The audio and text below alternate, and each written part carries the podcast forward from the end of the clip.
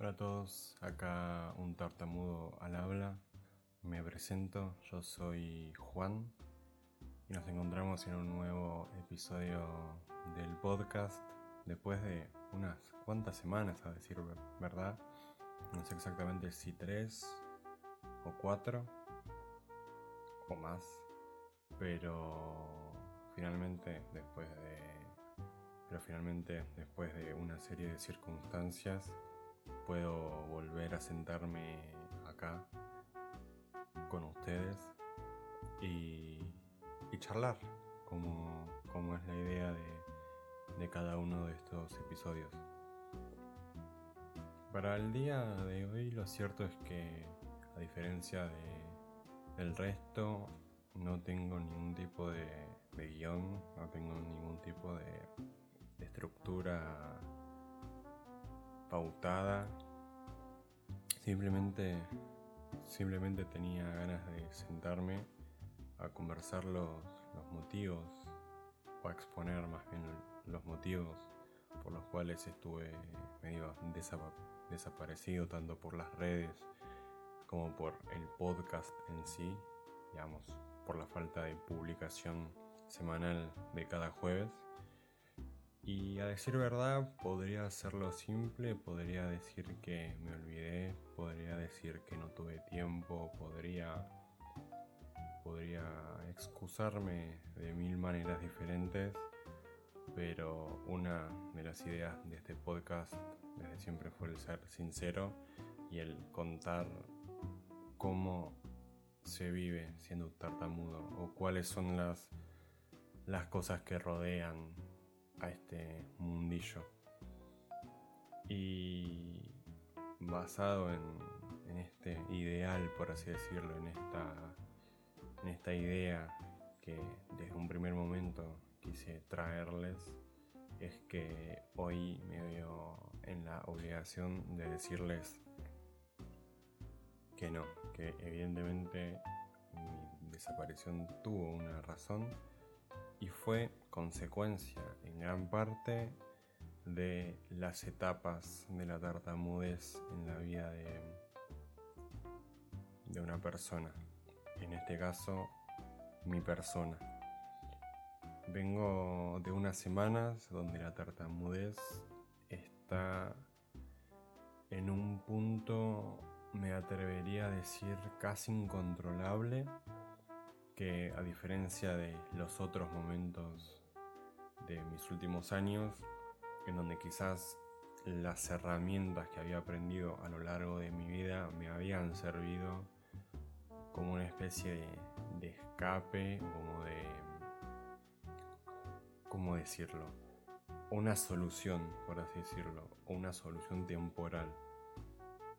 Sin embargo, en este caso, en este lapso de, tiempo, que será un mes y medio más o menos, dos meses,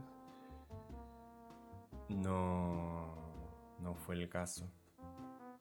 Fui percatándome como cada día que pasaba la tartamudez y los síntomas de la tartamudez, que es lo peor en realidad, se acrecentaban más y más hasta el punto de, por así decirlo, recaer a una sensación de bloqueo que no sentía hacía, me atrevería a decir, años, porque genuinamente hacía mucho tiempo no me sucedía esto de no querer hablar y de querer literalmente quedarme callado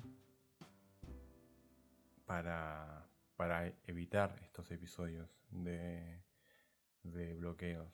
Como siempre en el podcast, mientras estoy diciendo esto, no se va a notar la tartamudez o si se nota va a ser muy leve. Y volvemos a lo del primer episodio en donde comenté que cuando estoy en una situación de soledad, en, cuando no hay nadie rodeándome, hablo y hablo como si nada y no aparecen casi nunca los tics o los bloqueos o los, o los giros de cuello Simplemente el habla sale y fluye, como le sucede a la mayoría de los que estén escuchando este podcast.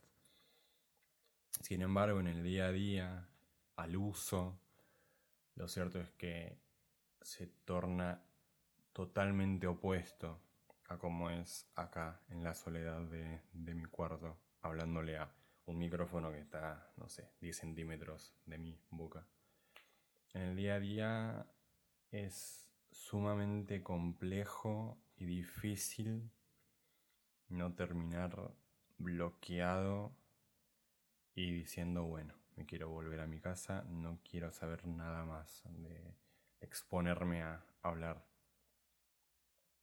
Y bueno, lamentablemente estas etapas se presentan muy a menudo. Uno cuando habla de la uno cuando habla de la tartamudez o de la difemia, como le quieran decir, tiene que ser consciente del hecho de que al no haber una solución real para la misma, siempre va a toparse con soluciones parciales. Y estas soluciones parciales implican a su vez que no tienen por qué ser útiles en todo momento, lo cual implica también que quizás haya momentos en los cuales la tartamudez pase totalmente desapercibida y otros en los cuales sea insufrible y uno la sienta presente en todo momento y en toda situación y con cualquier persona. Por ende,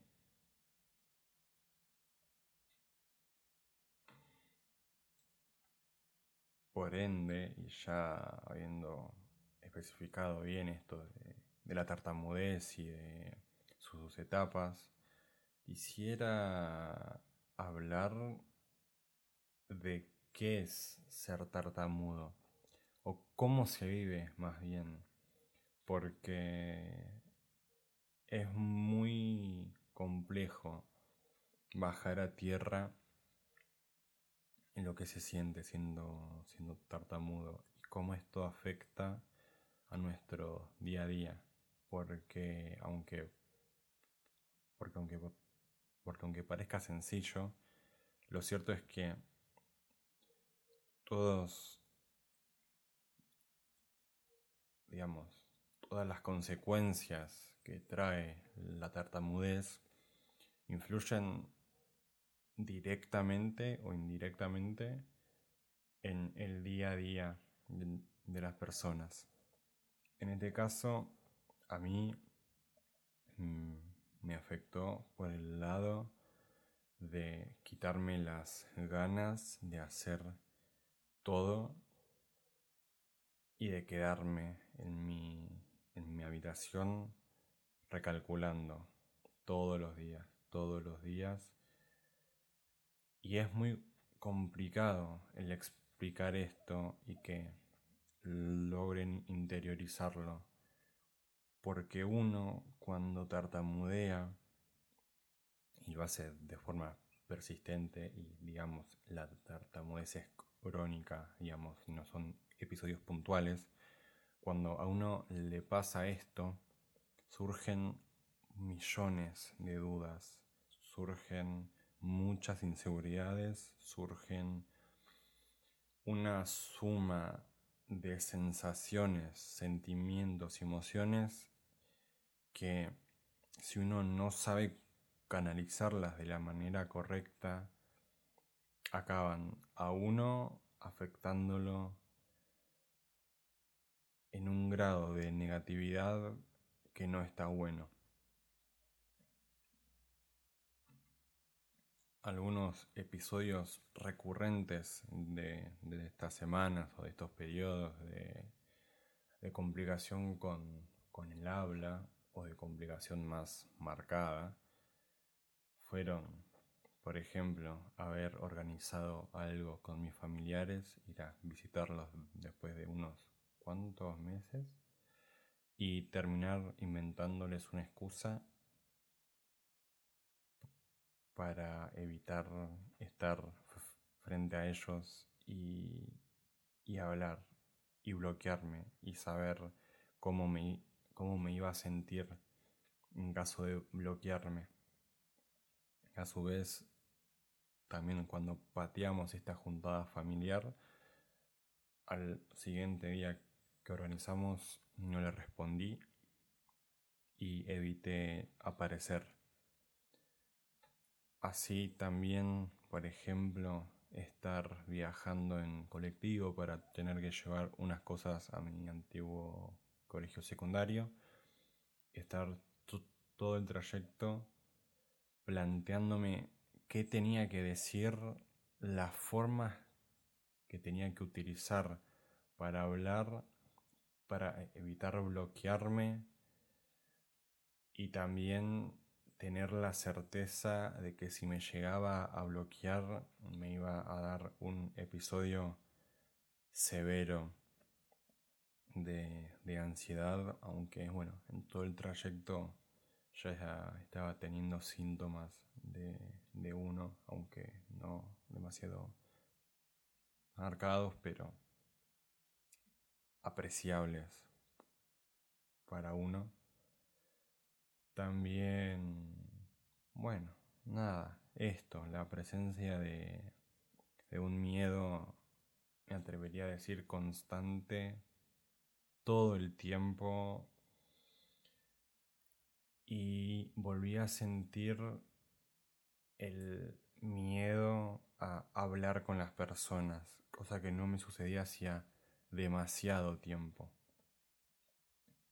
Y cuando hablo de miedo, no hablo de algo lejano o como recelo a, a que me hablen, hablo de miedo genuino, a buscar excusas para, bueno, como ya dije antes, no ir a los lugares que implicasen tener que relacionarme o, por ejemplo, llevarme las manos a la cabeza si me hacían una pregunta por, por la calle o todo tipo de situaciones que inclusive contándolas, inclusive trayéndoselas a ustedes de toda una suma de, situaciones que, que trayéndoselas a ustedes lo más, digamos,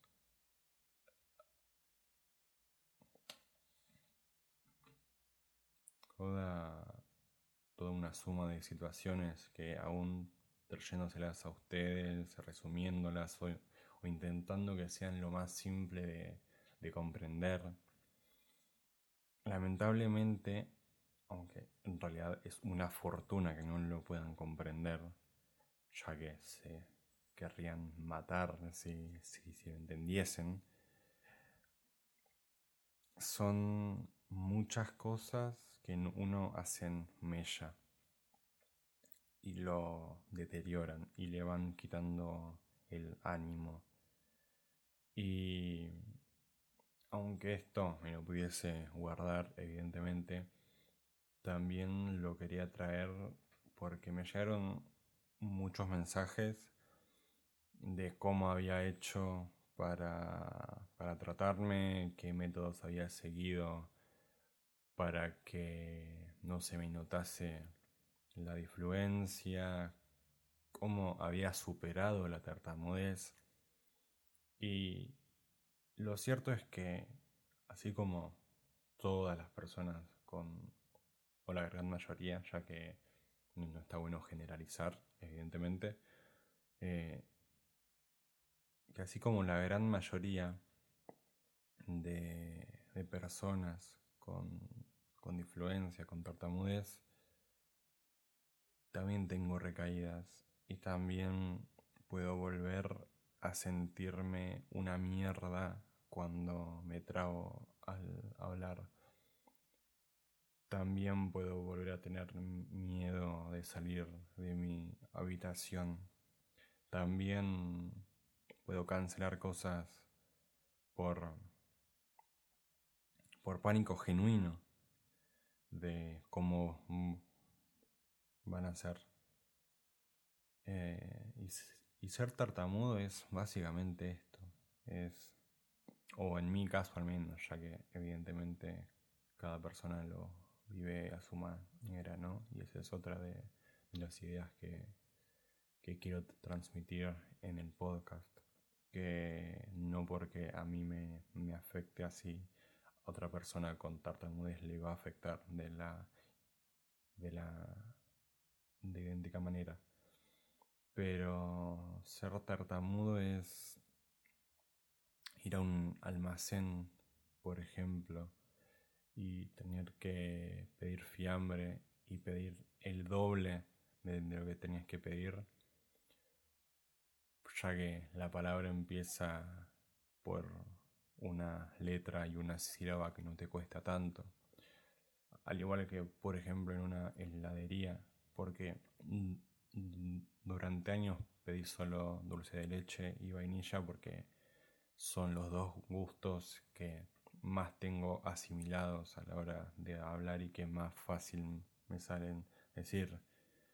Es en el colectivo tener que pedir otro destino y bajarse antes, ya que el destino al que uno tiene al destino que uno tiene que ir empieza con una con una letra que, que se le dificulta decir. Ser tartamudo consiste en muchísimas veces, me atrevería a decir miles de veces, no dar una opinión, no contrarrestar, no levantar la voz en situaciones que quizás lo ameritan por literalmente pánico a hablar. Y quiero recalcar el miedo y el pánico porque son genuinos y uno sufre, por así decirlo, aunque suene muy duro, uno puede llegar a sufrir estar hablando. Ser tartamudo significa que se te tense todo el cuerpo cuando quieres decir una palabra y no sale. Consiste en tener una autoestima muchas veces que se encuentra por el subsuelo, en, especial cuando te bloqueas y regresan las, las típicas preguntas y autocuestionamientos de ¿por qué te trabas? o, o te bloqueaste otra vez, no puede ser que después de tantos años tratándote te sigas bloqueando.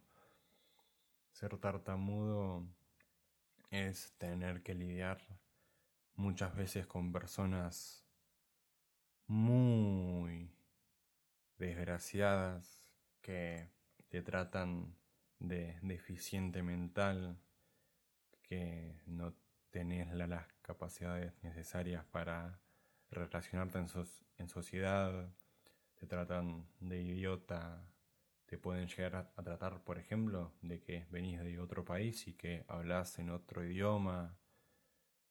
Ser tartamudo conlleva tantas cosas y son todas tan complejas de explicar y tan difíciles de, de hacer entrar en la cabeza del resto ya que parecieran contraintuitivas. O sea, por naturaleza el humano es un animal social.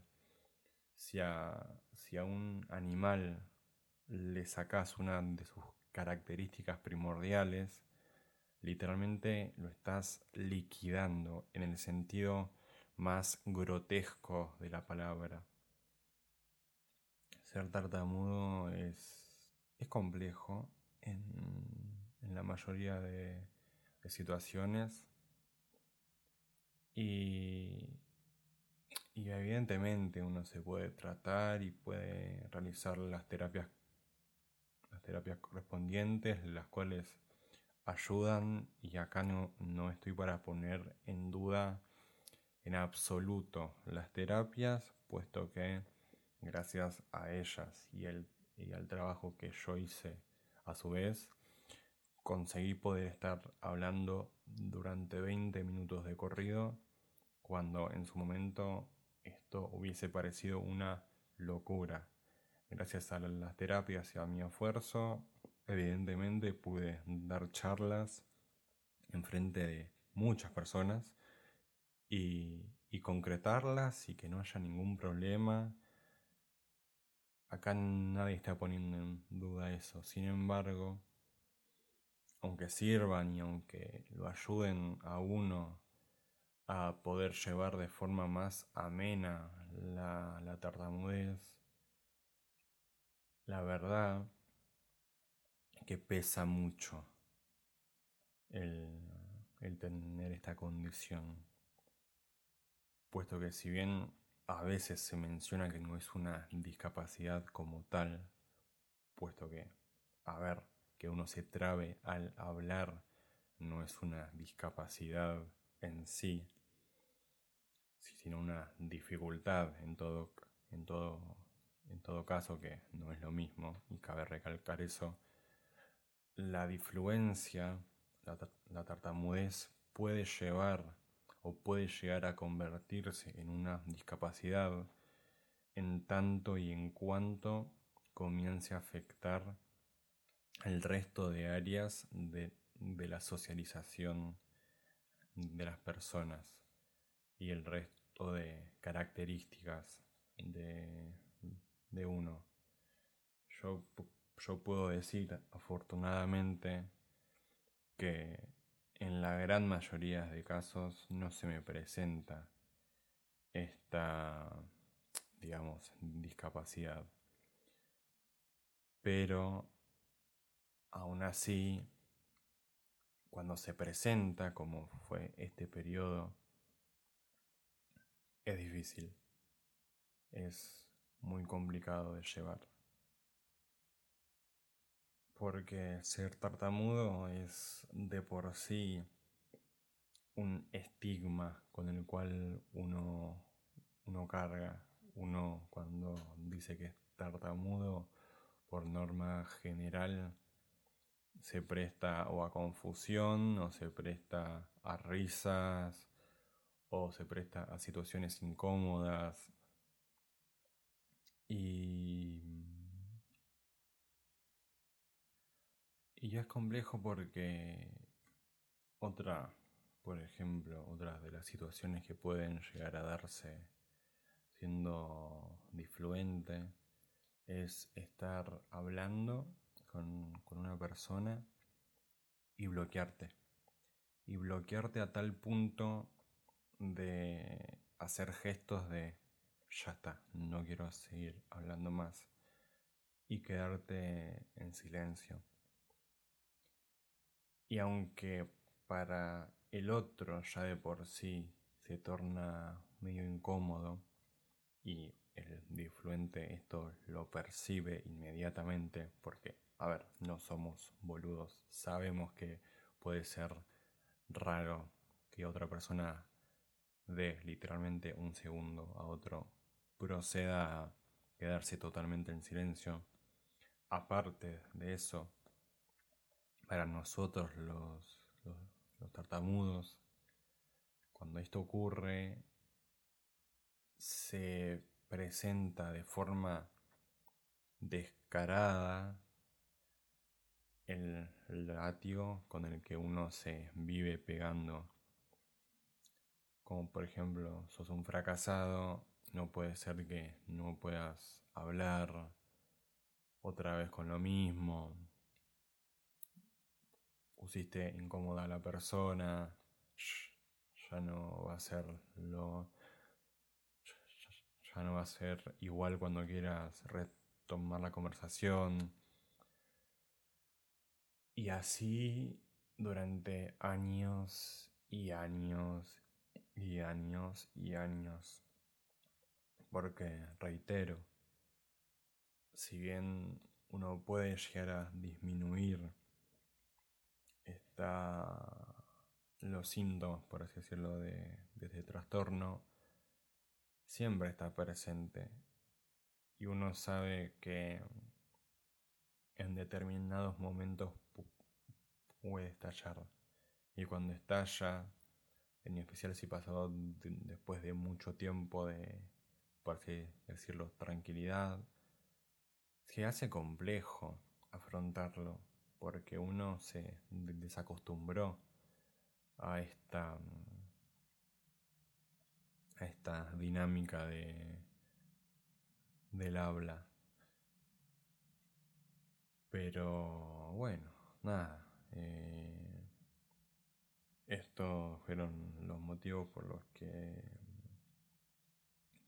por los que estuve medio desaparecido esta cosa de de no querer sentarme a hablar porque inclusive en la soledad de mi cuarto llegaba a trabarme y me trababa bastante cuando en otros momentos cuando estoy solo, bueno, ahora inclusive casi que no me trago.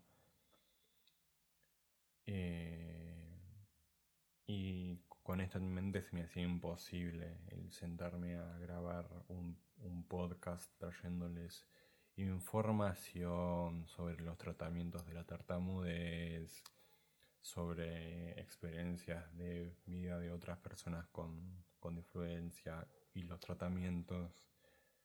Se hacía, lo dijo claro, se hacía imposible. Sin embargo, bueno, en algún momento había que regresar, había que retomar este, este bello espacio, puesto que más allá de todo y más allá de que genere vértigo estar hablando por tanto tiempo,